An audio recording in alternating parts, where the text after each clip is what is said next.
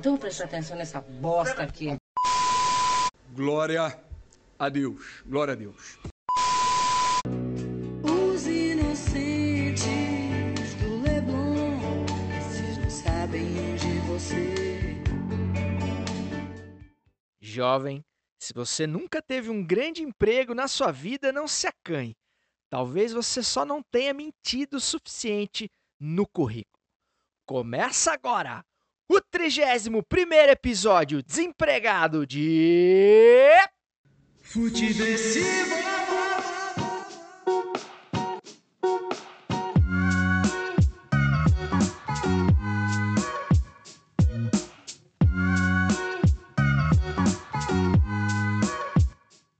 Seja muito bem-vinda, seja muito bem-vindo. Eu sou César Cartoon e esse é o Futeversivo que chega com toda a alegria e a sagacidade necessárias para sobreviver à Brasileia dos novos tempos, um lugar onde a classe média acaba de atingir o pico da estupidez. Lembrando que você pode falar com esse programa através do futeversivo@gmail.com, o e-mail oficial do Futiversivo e também pelo meu Instagram através do arroba César Cartoon.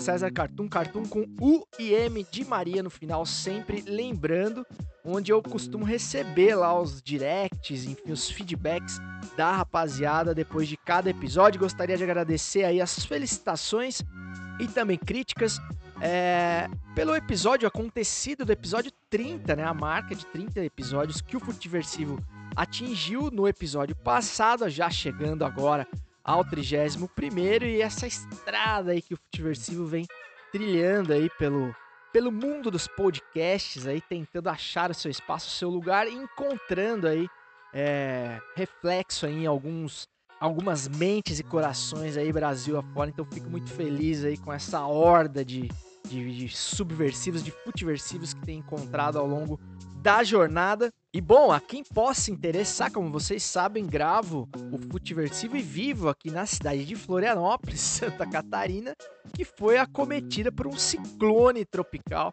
essa semana. E a quem possa interessar, sobrevivemos aqui ao ciclone, tudo certinho com a gente. É, e 2020 realmente é quem passar de 2020 eu acho que atinge a imortalidade automaticamente, mano. Né? Ganha o selo Highlander de vitalidade de vitalidade, porque esse ano tá embaçado, viu, velho? Depois da, da pandemia, como se já não bastasse a, a, uma das maiores pandemias dos últimos tempos, uma pandemia mundial, tivemos uma quase nuvem de gafanhoto que acabou ficando com receio de, de chegar ao Brasil desviando a rota em cima da hora, também viria aqui para os lados do sul do país. É um inverno rigoroso, que parece que se avizinha aí e um ciclone que, causou grandes estragos aqui na região de Florianópolis, Balneário Camboriú, inclusive com mortes, né? Inclusive é, levantando, eu gostaria de levantar a discussão aqui do, do porquê que nós ainda temos outdoors físicos, que são realmente máquinas de matar gente, equipamentos de matar gente, quando a gente tem essas, é, esses fenômenos naturais aí que são cada vez mais frequentes, né? No,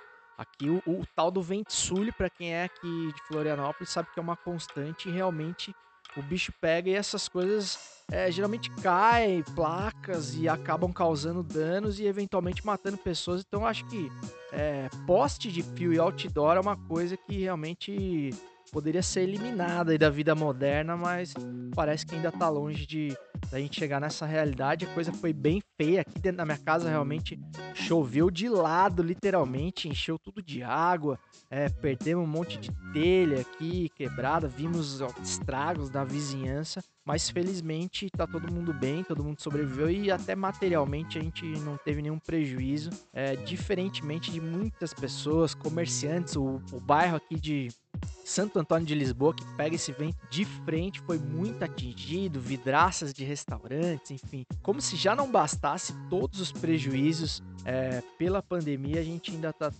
teve mais essa para lidar. Então, realmente, o 2020 não é para amadores. Bom, o episódio de hoje está sendo gravado em 3 de julho de 2020, dia em que chegamos à marca de 62 mil mortes, 62k de mortes por conta de gripezinha e também dia, coincidentemente, em que o presida Jair Bolsonaro resolveu que não tem assim que usar mais máscara, tá? Agora é legal usar, mas que ninguém é obrigado não. É... Então, mais uma, uma decisão aí do Bolsonaro que tava ficando fora do episódio de hoje, mas aos 47 do segundo tempo resolveu dar o ar da graça. Então só me resta anunciar as atrações do episódio de hoje, que tem aí mais 20 centavos sobre a treta declarada do Jair Bolsonaro, mais Flamengo contra a Rede Globo. Agora realmente a guerra é declarada. Tem a fala desastrosa do nosso desnecessário e por que ainda René Simões, que seria o gol da Alemanha do episódio de hoje se não fosse o Bolsonaro realmente tomar o protagonismo desse quadro, né? Ele não ia deixar passar. O, ciumento Bolsonaro realmente não é capaz de, de compartilhar o, o gol da Alemanha com mais ninguém, então é, teremos que falar aí da, dos vetos à, à, medida de obrigatoriedade de uso de máscaras em estabelecimentos comerciais, locais públicos, enfim. É, tem o Pitadinha Histórica com parceria do F4L, mais Pitadinha Histórica, e uma degustação da série Já é Copa do Mundo, lembrando um jogaço das eliminatórias para a Copa de 2002. Que saudade! Na época que a gente ganhava da Argentina com propriedade grandes times, tanto de Brasil quanto da Argentina.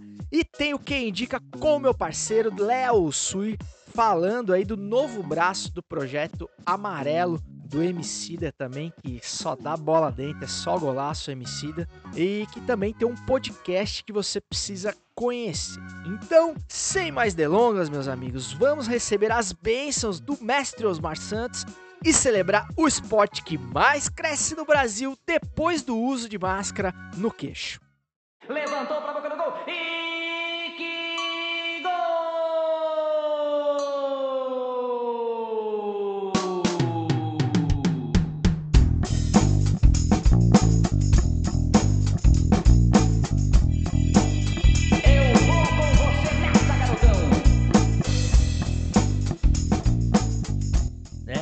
sempre, sempre com as bênçãos do mestre Osmar Santos, o maior de todos, a voz das diretas. Já vale sempre a gente lembrar, é que vamos aí falar um pouquinho de futebol, enfim, do que a gente tem para falar de futebol, dessa, dessa forçada de barra para a volta do futebol do Brasil, mesmo com o cenário catastrófico que se desenha dia após dia, mas é o assunto da vez e cabe a gente aqui dar os nossos, os nossos 20 centavos de opinião é, sobre o assunto e a treta da vez é, é, o jogo da vez é a guerra declarada entre Flamengo, Rede Globo e Jair Bolsonaro, né? O Jair utilizando aí o Flamengo como massa de manobra, literalmente, para tentar empurrar a goela abaixo a volta do futebol.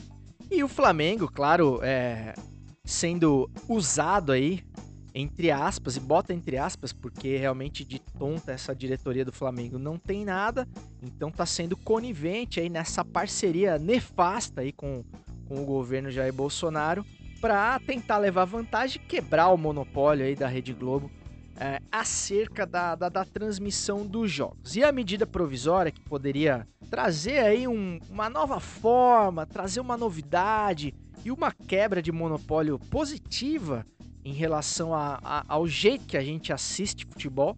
Primeiro, foi feita com um erro de timing grotesco, né? Assim, não haveria pior momento para a gente discutir um assunto tão complexo que não tem uma solução simples, né? E o Jair Bolsonaro realmente não consegue compreender que os grandes problemas do Brasil, como uma pandemia, uma doença que não tem solução, ou coisas graves e problemas assim antigos, como a coisa da transmissão dos jogos de futebol, não tem soluções simples, né? A sua caneta mágica não tem o poder de resolver esses problemas do dia para noite sem, é, sem pensamento crítico, sem reflexão profunda acerca desses assuntos e com o futebol não é diferente e com as cloroquinas da vida. Então, então algo que poderia ser positivo, que é o direito do torcedor de assistir o jogo onde ele, onde ele bem entender, acaba, é, do, do, jeito que está sendo feito, é, e com os remendos, né, que estão sendo é, aí costurados de qualquer forma, é, trazendo coisas muito perigosas. Por exemplo, o que as pessoas não pensam é que o, o Brasil, cara, o Brasil não é Pinheiros, cara, no bairro de Pinheiros de São Paulo.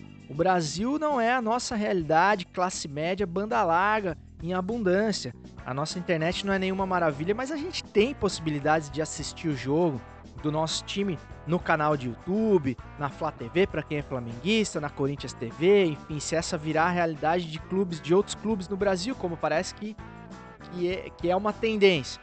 A gente tem que entender que a TV aberta ainda é a maneira mais democrática de compartilhar o futebol com o torcedor. E o torcedor do Corinthians, do Flamengo, do São Paulo, não está simplesmente na Grande São Paulo, no Rio de Janeiro, nas capitais ou no interior, mas no interior que tem acesso a toda a tecnologia.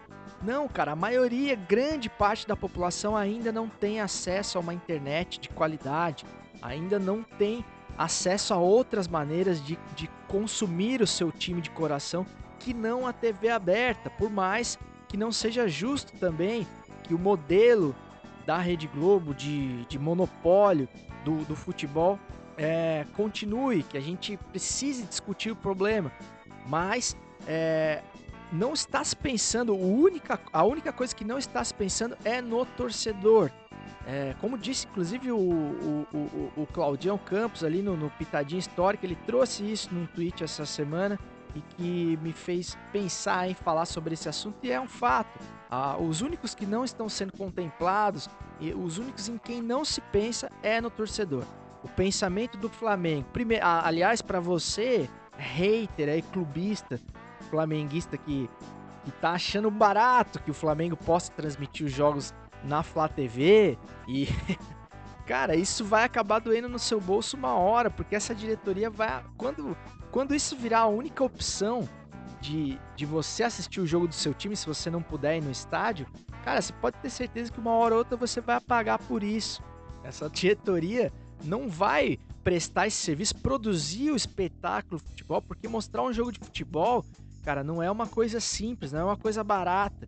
Então, essa conta fácil aí que, que é feita aí do número de views e tudo mais, para dizer que é um negócio de sucesso, que, que o lucro é farto para os clubes, que é uma super receita, cara, não é bem assim, o buraco é bem mais embaixo. E a hora que essa conta começar a doer, quem vai pagar é o torcedor. Então você que está arrotando aí é, a arrogância para dizer que agora você pode assistir o jogo do seu clube pelo, pelo YouTube, cara, aguenta a mão aí que você vai ver que, que a coisa não é bem assim. Então esse assunto está longe de ser de estar tá resolvido e ele está sendo discutido no pior momento possível, é, repito, e está sendo resolvido da maneira mais egoísta possível, cada um pensando no seu lado, puxando o cobertor para o seu frio. Bom, falando em TV ainda, não em TV aberta, em TV fechada, mas ainda em TV, só para puxar o gancho aqui da declaração fantástica, como que eu posso dizer assim, mais do que lamentável do técnico e coach, segundo ele mesmo, redundante René Simões. E essa semana defendeu numa de suas falas a não sei porque que se ouve tanto ainda esse cara falar, mas numa de suas falas ele defendeu a volta do futebol, porque inclusive ele tem amigos, ele tem conhecidos que estão perdendo a cabeça e estão batendo nas mulheres, porque não conseguem mais ficar sem ter o seu futebolzinho sagrado de quarto e domingo e ele justifica aí a necessidade da volta do futebol, porque senão realmente a violência doméstica, mais do que justificável, vai continuar ocorrendo, né? Posto que ele tem aí grandes amigos, pessoas de índole realmente irretocável que acabaram resolvendo dar um cola na patroa, porque sem futebol, né, não sobra muita coisa pra gente fazer. Olha o nível de absurdo que a gente chega nesse país com pessoas ditas aí, né, pensadores como, como o René Simões, que coincidentemente, olha só, já foi técnico da seleção feminina de futebol, né? Inclusive medalha de prata aí na, nas Olimpíadas de Atenas, frente, de Atenas à frente do, do scratch feminino. Então você imagina o nível de, de, de, de preleção a que essas gurias foram expostas, é a época que esse, que esse gênio tava à frente é, da seleção feminina de futebol. Um cara capaz de, de, de, de, compor um raciocínio tão medíocre quanto esse, né, cara? É, é, é, a velha história, né? Como você, você vai, você chega em casa do trabalho, pega a sua mulher com amante no sofá e a solução que você encontra é vender o sofá, né? Ou, ou, ou, seja, o cara não consegue entender que, cara, você justificar qualquer tipo de agressão à mulher, a agressão doméstica, a violência doméstica dentro de casa, ser é um absurdo em qualquer, de qualquer maneira, né? Agora ainda com essa desculpa do futebol, assim, ou seja, uma conexão completamente distorcida, completamente é, machista, egoísta, enfim, todos os istas que você pode colocar. Mas realmente é, é, esse tipo de opinião é ouvida e, e, e, o pior, ela não é combatida, ela não é debatida, né? Ninguém se indigna na hora, ninguém dá o contraponto, ninguém pede informação do porquê que. Quem, é, quem são essas pessoas que, que agridem as suas mulheres? Quem são esses amigos do René Simões que fizeram esse tipo de coisa? Quem são essas mulheres? Quem são essas famílias? É, ele falou de bater nos filhos também. Quem são essas crianças? Sabe? É, então, realmente, é a normatização do absurdo, mais uma vez, em rede nacional. E é impressionante como esse tipo de pessoa ainda tem a voz no futebol brasileiro. Ainda tem a tribunas, ainda tem a microfones para falar. E junta-se a isso o caso do, do do atacante Dudu do Palmeiras, né, que teve aí foi denunciado pela mulher por agressão doméstica também na semana passada. É um cara que já é reincidente, que foi denunciado mais uma vez. Tem vídeos ali com, com as agressões, as vias de fato foram comprovadas em outra situação. É... E, no, e na semana também que completamos 10 anos, veja você, o tamanho das coincidências, como as coisas né, se encontram, do caso do goleiro Bruno, né? 10 anos do, do desaparecimento da Elisa Samud, que foi morta, é, dilacerada, dada aos cachorros, enfim, toda aquela coisa absurda que aconteceu com o goleiro Bruno, que se diz ainda goleiro Bruno e que ainda é procurado por times para ser goleiro, que inclusive tem feito propaganda de ração canina, cara. Realmente você vê que o futebol ele é capaz de, de passar pano assim para pessoas é, inaceitáveis, né, cara? Para situações realmente é, inclassificáveis e esse mix de goleiro Bruno, declarações de René Simões e Dudu do Palmeiras. Dudu do Palmeiras, aliás, que é um baita de um chorão dentro de campo, né? Um chorão reconhecido dentro dos gramados, mas parece que em casa ele gosta de falar grosso, né? Tudo que ele, tudo que ele fala fino dentro de campo, frente aos adversários, parece que em casa ele gosta de, de falar grosso.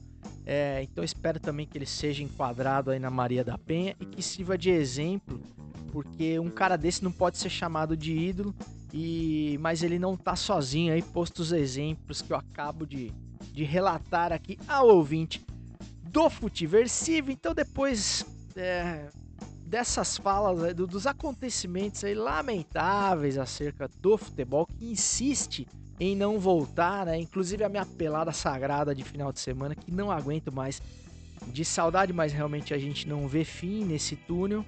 Vamos falar de passado, que é o que nos resta. Com ele, com o amante do pretérito, o filhote de PVC, o Avalone de cabelo a caju, sem cabelo a caju, Cláudio Campos e o seu pitadinha histórica, exclamação. Pitadinha histórica. Reticências, três pontinhos, fecha conchetes, abre aspas, underline, interrogação.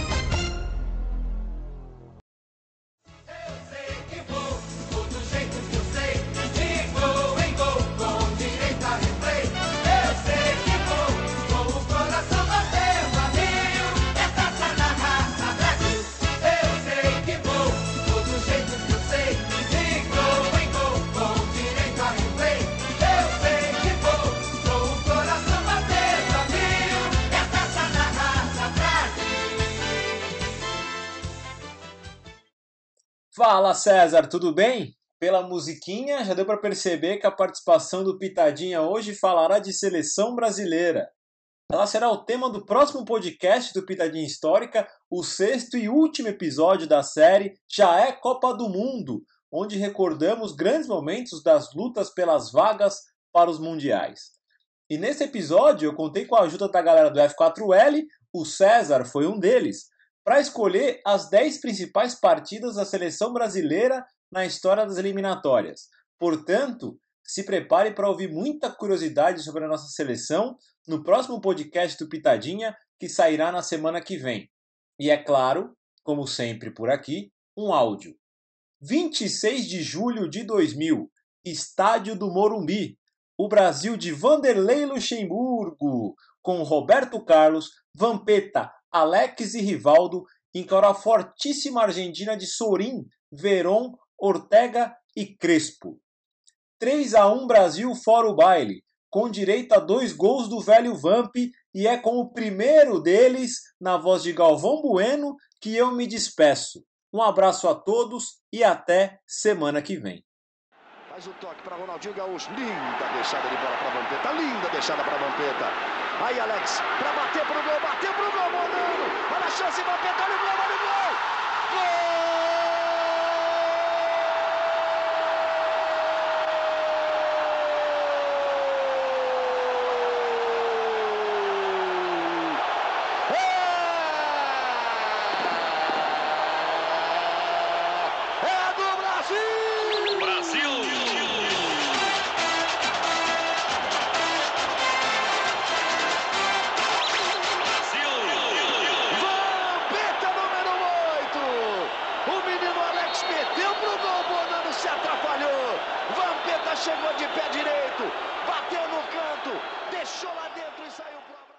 Grande, grande Cláudio Campos, que essa semana aí nos propôs aí esse, esse desafio dos, dos 10 mais, dos 10 jogos principais aí, mais eloquentes na nossa memória de eliminatórias da seleção brasileira em Copas do Mundo. É, deveremos gravar aí uma série de, de, de podcasts na sequência com o Claudião no seu podcast muito legal que é o Pitadinha Histórica que eu recomendo sempre fortemente aqui e do qual você recebe pílulas semanais no Futiversivo. Talvez vai rolar série aí sobre Libertadores da América também. Então aguardem aí, porque muita coisa virá em termos de podcast nesse ano de 2020 que acaba de chegar apenas na sua metade, hein? Meu Deus do céu. Como diria o meu, meu parceiro Léo Sui, o último primeiro tempo dele, esse foi do Brasil e Alemanha, né? o pior primeiro tempo que a gente tinha tido na história era o 5 a 0 Brasil e Alemanha. Mas o primeiro tempo de 2020 é realmente prova que tudo pode ser piorado. Mas falando do pitadinha dessa semana, primeiro aí a lembrança aí, mais uma vez do tema da vitória do Brasil, composição de Al Aldir Blanc, né? Vale sempre a gente lembrar, a gente falou disso num outro episódio, o Eu Sei Que Vou, mas o jogaço de Brasil e Argentina de 2000 é outro realmente que a gente tem muito na memória e com certeza faz parte aí, tá nos top 10 com certeza, nos meus top 10 também, de maiores jogos de eliminatória da seleção brasileira. Uma exibição de gala no Morumbi, se não me engano, numa quarta-feira à noite, com exibição fantástica e lendária do velho Vamp, do Vampeta, que jogava demais, né, cara?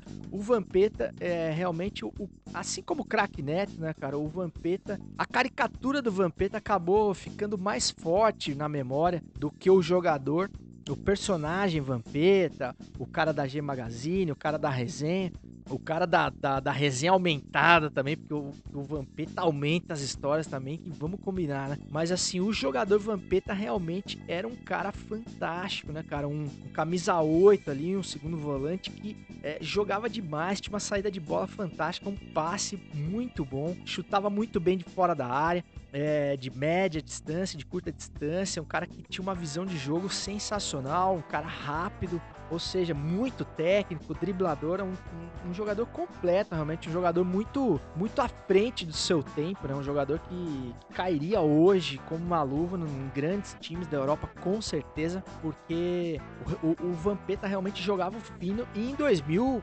é, com certeza ele estava no auge ali, né? Vinha do, de um Coringão igualmente exitoso aí de 99, 98 e em 2000 ele era um cara ali, tava no time titular da seleção brasileira, acabou sendo, sendo reserva na Copa do Mundo, né, participando do grupo ali do Filipão de 2002, sendo, sendo importante ali compondo o grupo, mas nas eliminatórias ele foi muito importante e essa exibição dessa dele contra a Argentina realmente não deixa dúvidas, um golaço E dos tempos também que fazia arminha com a mão não era sinal de fascismo, né? O Vampeta saiu ali metralhando depois do segundo gol, é, num chutaço, numa uma bola que ele pegou na veia ali depois da, da jogada do Ronaldinho Gaúcho. Ainda sem é, ainda não cabeludo, né? Ainda pré-creme de pentear o Ronaldinho Gaúcho começando ali a sua trajetória também pela seleção brasileira, fez a jogada é, pela direita, deu pro Vampeta que chegou metralhando literalmente e o Brasil venceu por 3 a 1 nessa oportunidade e venceu também, vale sempre a gente lembrar, uma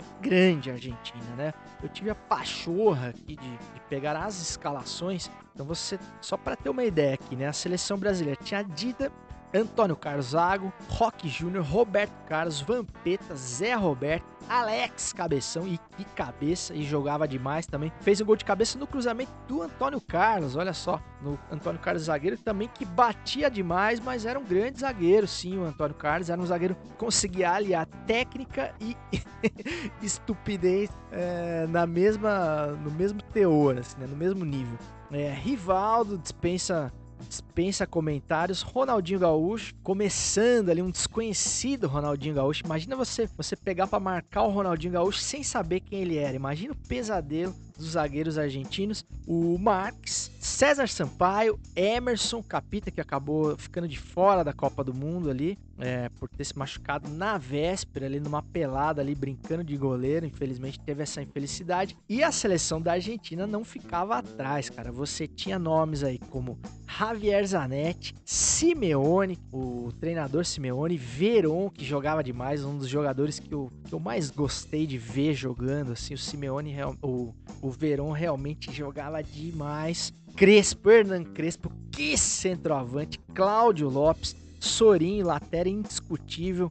Um dos maiores laterais da história da seleção da Argentina. Um dos maiores laterais do Cruzeiro Esporte Clube. É, Ortega, realmente, olha, cara, é uma seleção da Argentina realmente que dá para botar no currículo quando você consegue vencer, porque era um grande time e é um time que não pipocava mesmo jogando fora de casa, mas nessa noite inspirada da seleção brasileira no Morumba não teve para ninguém 3 a 1 e fora o, fora o baile. Mas, meus amigos, quando a gente começa a achar que a vida é bela e que a gente consegue desfrutar um pouco das memórias futebolísticas, mesmo que do passado cada vez mais distante, tem sempre mais um gol da Alemanha para nos lembrar a realidade moral desse país.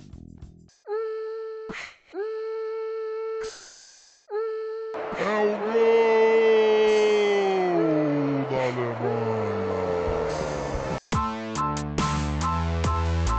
Bolsonaro veta a obrigação do uso de máscara em igrejas e comércios.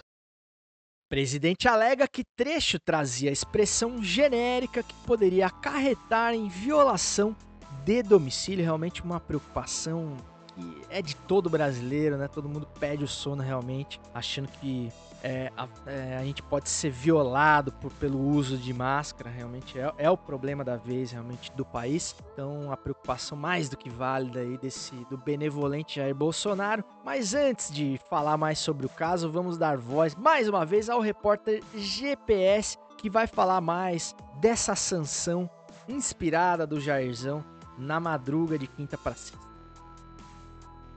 ou ainda presida melhor Jair-se Bolsonaro sancionou, com vetos, a lei que obriga o uso de máscaras em espaços públicos, transportes públicos como táxis, oberzão, ônibus, aeronaves e embarcações fretadas. A sanção foi publicada na madruga boladona desta sexta-feira no Diário Oficial da União. Mas porém, o malandro do Jair vetou a obrigatoriedade do uso de máscaras em órgãos e entidades públicos e em estabelecimentos comerciais, industriais, templos da recorte, digo, religiosos e demais locais fechados em que haja reunião de pessoas. O presidente ruminou que o trecho incorre em possível violação de domicílio. Ah, vá se foder. Os estabelecimentos também não serão obrigados a fornecer máscaras gratuitamente aos funcionários. Ele ainda vetou o trecho que obrigava o poder público a fornecer máscaras à população vulnerável economicamente. Tem alguém mais filha da puta? Bolsonaro também excluiu do texto a proposta do Congresso que agravava a punição para infratores reincidentes ou que deixassem de usar máscara em ambientes fechados. O projeto foi aprovado na Câmara dos Deputados no dia 9 de junho, após voltar do Senado com algumas mudanças. O texto prevê multa a quem descumprir a medida, mas o valor será definido pelos estados e municípios. Só para facilitar a discórdia.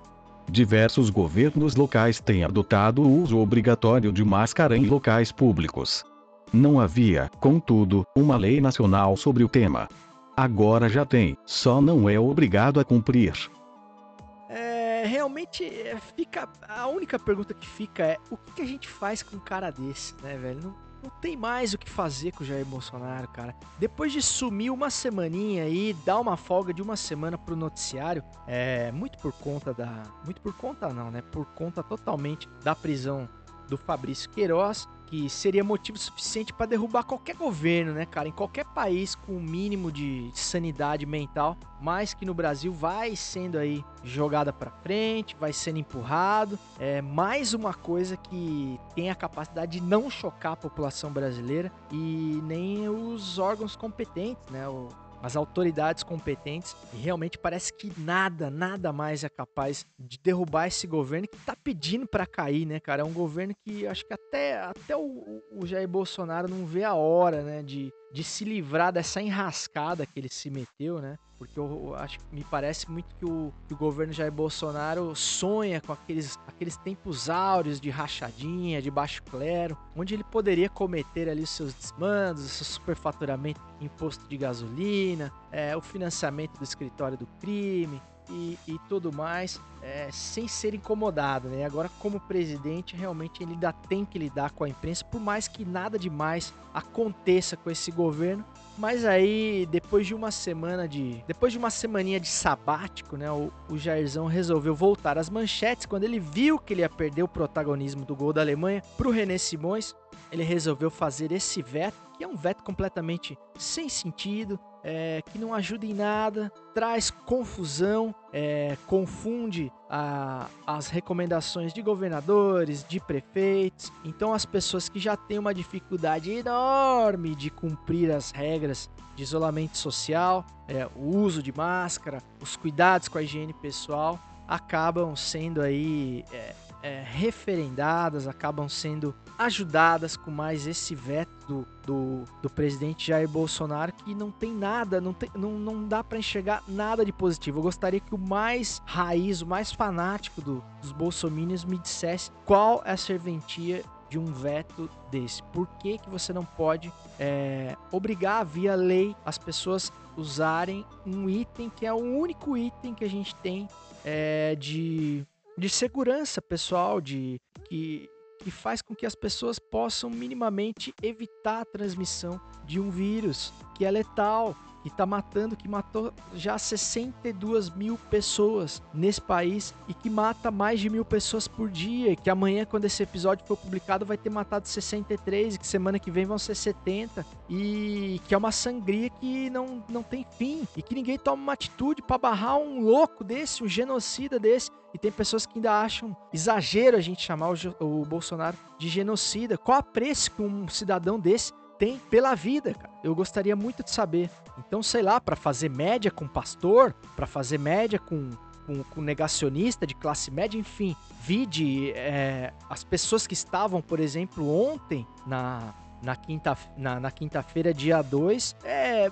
livremente, né, cara? Livremente curtindo seu happy hour pelos bares do Leblon, né, cara? Que realmente são cenas assim revoltantes, as pessoas sem máscara, no meio da rua, como se nada houvesse, empolgadas com a volta à normalidade. É para essas pessoas, eu acho, que o governo, que o, que o Bolsonaro governa, né, cara? Porque realmente são cenas assim que não tem como explicar, né, cara? Aí os idiotas que estão há três, quase quatro meses em casa, olham para essas cenas e falam, cara, onde que a gente vai parar literalmente, né, cara? A gente vai ter que ficar trancado dentro de casa para sempre, porque para que os idiotas, para que os estúpidos tomem conta das ruas, e se contaminem, se matem, e nos matem também, porque uma hora a gente vai ter que pagar pela ignorância alheia. E a gente vê que a ignorância parece ser é, especialidade do brasileiro e de pessoas, cara, é, com todo acesso à informação, pessoas de, que moram em bairros nobres, que pessoas que têm, pessoas que têm condição financeira, pessoas que, que deveriam ter o mínimo de esclarecimento, pessoas que com certeza moram em casas confortáveis, que têm condição de ficar em casa,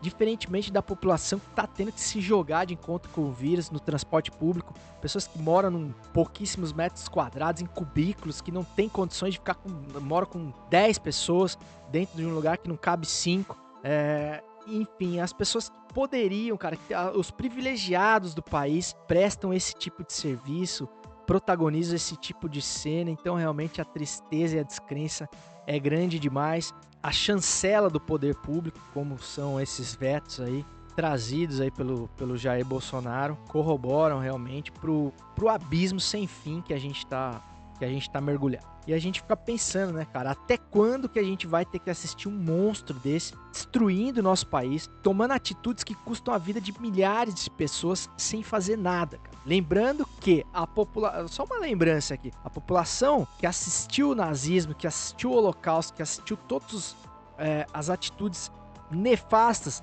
da Segunda Guerra, dos líderes do nazismo na Segunda Guerra, e foram coniventes, mesmo sem ter participado, hoje são igualmente cobrados pela história. Então eu pergunto, o que será que os nossos netos vão ler sobre a nossa geração nos livros de história de 2020? Fica a reflexão aí para a gente pensar muito bem antes de continuar passando pano e achando que nada disso é da nossa conta. Quem indica? Salve meu mano César Cartoon, a indicação dessa semana você encontra no Spotify. É do Emicida, sim, o rapper Emicida, mas não o álbum que eu iria indicar. Emicida, nessa pandemia, nesse isolamento social, passou por um momento de reflexão. O álbum dele chamado Amarelo, né, Amarelo, ele tornou esse álbum uma série, uma série no seu podcast e lá ele conta experiências e é como se fosse um grande documentário sobre a realidade das comunidades, o que cada um pôde contribuir para essa mudança no mundo, com as suas reflexões, com as suas mudanças. E para mim acabou ficando bem claro, quando dizem estamos todos no mesmo barco, não é uma realidade. Podemos estar todos no mesmo mar, mas não no mesmo barco. A realidade da sociedade é totalmente diferente e ali fica claro com muitos exemplos e muitas reflexões. Então, não vou me alongar muito, temos um trecho do episódio de divulgação e você pode conferir lá no Spotify. Emicida Amarelo. Se uma região, um grupo de pessoas come algo contaminado, significa que o mundo inteiro está doente. Isso também serve para sua mente e para o seu corpo.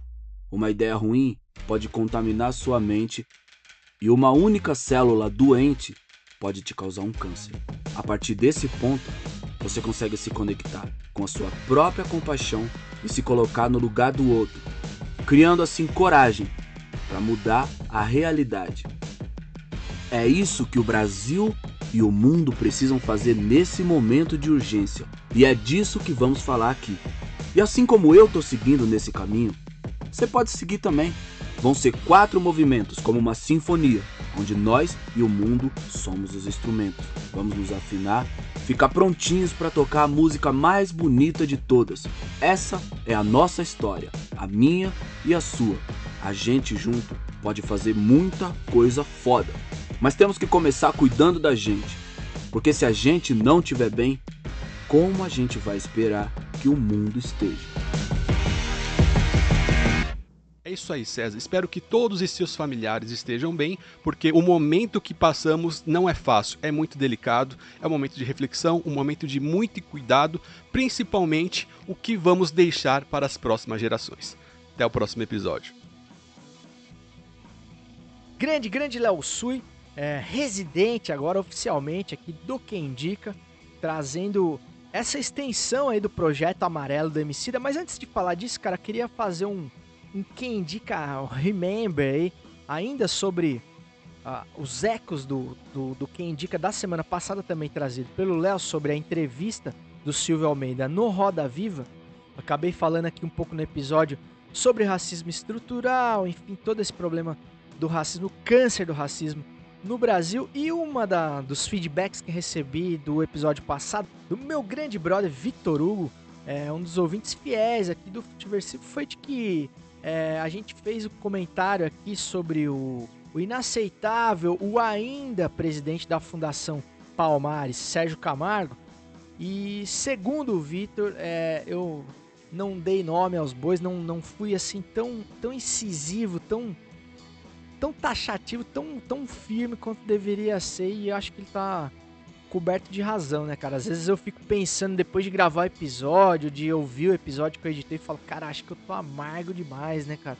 Acho que as pessoas vão parar de ouvir o, o Futiversivo pra, pra não ouvir tanta desgraça, pra não ouvir tanta notícia ruim, tanto pessimismo. Mas quando eu é, recebo feedbacks como o do Vitão, eu acho que ainda não tô pegando pesado o suficiente, porque realmente tem crápulas que, que merecem realmente as piores falas, né? As piores, as piores críticas, e esse Sérgio Camargo é um deles.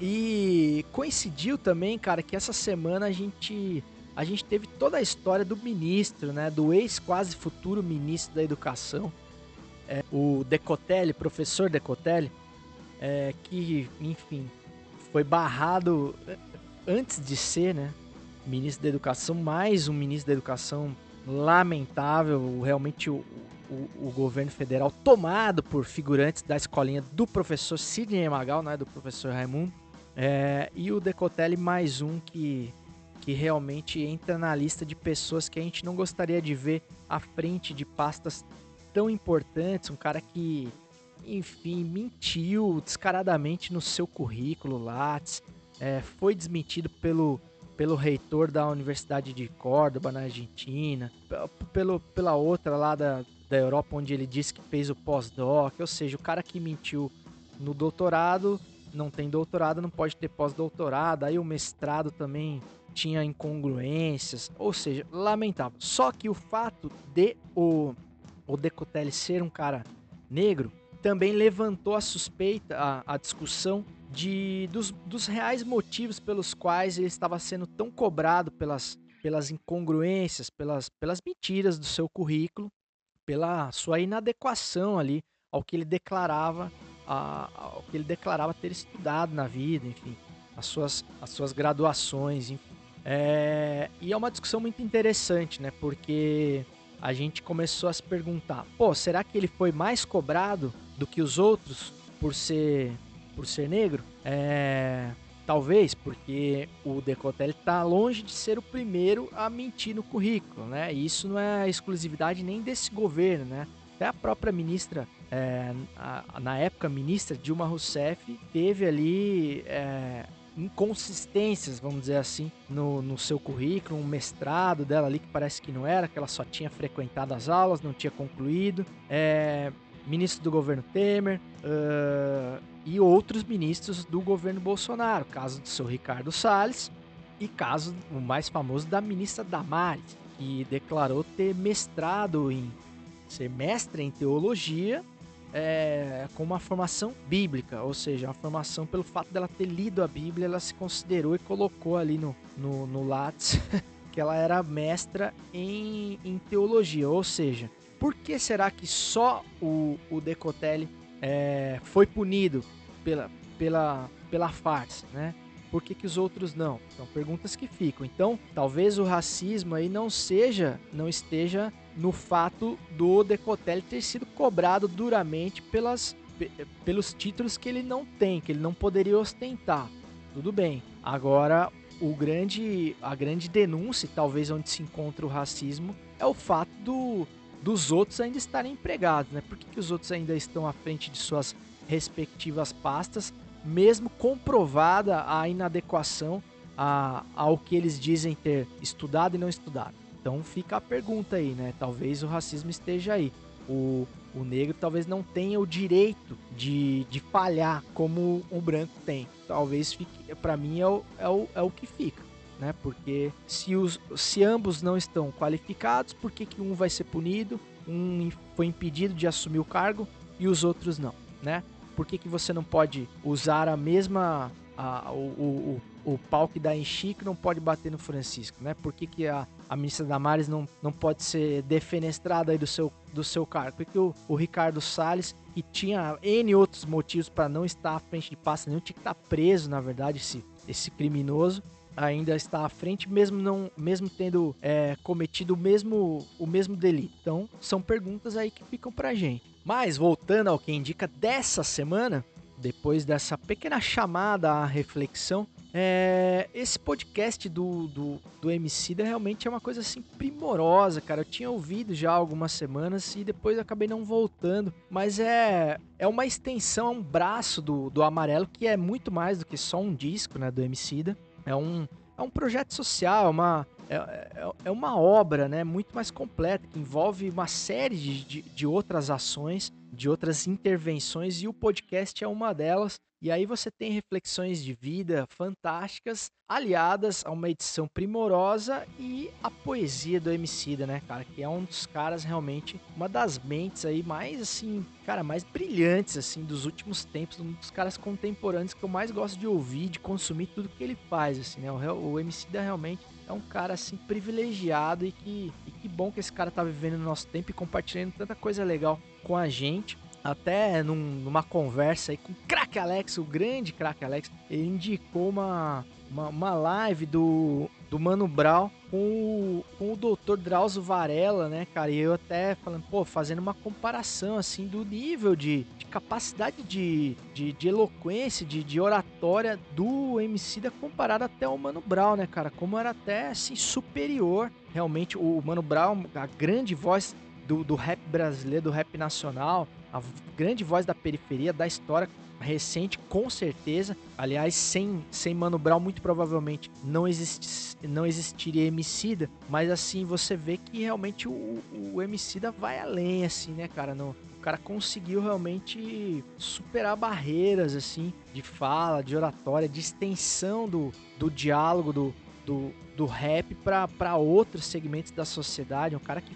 foi ali para filosofia, para sociologia, foi para um vocabulário riquíssimo, assim, um cara que realmente conseguiu subir o sarrafo aí do discurso trazido pelo Mano Brown, levou para um outro nível e esse projeto amarelo é prova disso. E essa fala aí do Léo, na mosca, na minha opinião, sobre o fato da gente estar no mesmo mar, mas não estar no mesmo barco, é, é pra lá de assertivo. Acho que uma prova, um exemplo que, que prova que essa fala tá muito certa é a fala, é o vídeo da Val Marchiori, da, da, da pensadora Val Marchiori e da nossa queridíssima Bia Dória. É uma pérola proferida também nessa sexta-feira onde elas incentivam, onde elas alertam para o perigo da gente da gente dar comida, da gente matar a fome das pessoas que estão nas ruas, posto que essas pessoas elas estão nas ruas porque tempos de pandemia, em tempos que a gente não pode sair de casa, as pessoas estão utilizando, olha só a denúncia, hein? Ah, utilizando do fato de serem moradoras de rua e de não terem onde, onde dormir, onde, onde morar, pra fazer o quê? Gozar do, do, do privilégio de estarem nas ruas, né? Então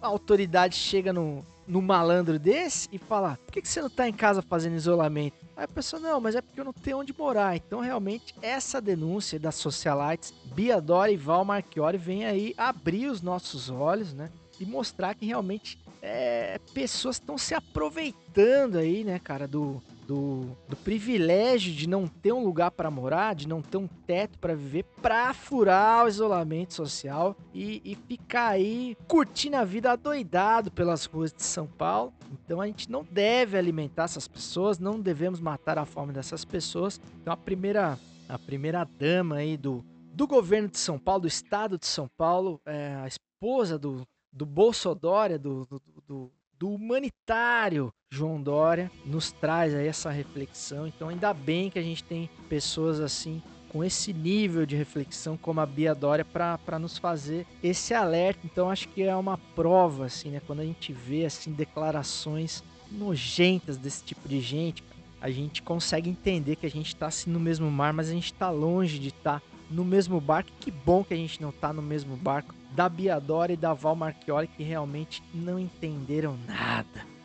E tenho certeza que certamente essas duas também devem achar que os entregadores de rap que estão em greve essa semana, em greve que eu apoio incondicionalmente, é, não devem ser melhor remunerados, porque afinal de contas eles gostam de andar de bike por aí, né? Então, se eles estão andando de bicicleta o dia inteiro aí fazendo suas entregas, é, a gente não tem que dar incentivo para essas pessoas, né? Então, elas não devem ser me melhor remuneradas por isso também, não, né? Acho que elas deveriam incluir, quem sabe, num segundo vídeo aí. E realmente é uma, é uma iniciativa aí, cara. Fiquei muito contente de ver essa iniciativa, esse, esse agrupamento, essa união do, dessa classe de trabalhadores que precisa reivindicar direitos a, dos entregadores de rua, que realmente é, é uma, uma exploração, é uma exploração inaceitável, é realmente uma prática, é, é, é o trabalho escravo com roupagem moderna. E a gente tem que entender, cara, que é, esse serviço vai precisar custar mais caro para que essas pessoas tenham uma remuneração digna e tenham direitos como qualquer outro trabalhador.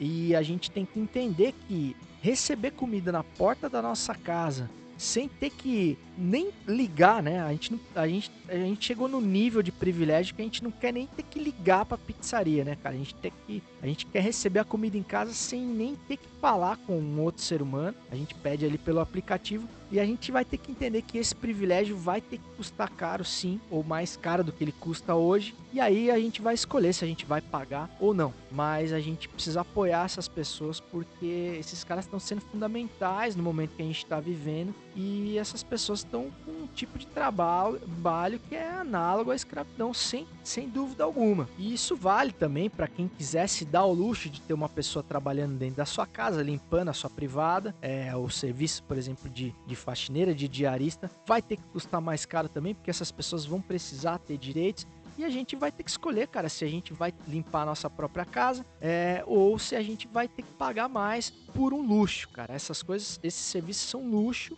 e a questão dos entregadores, idem.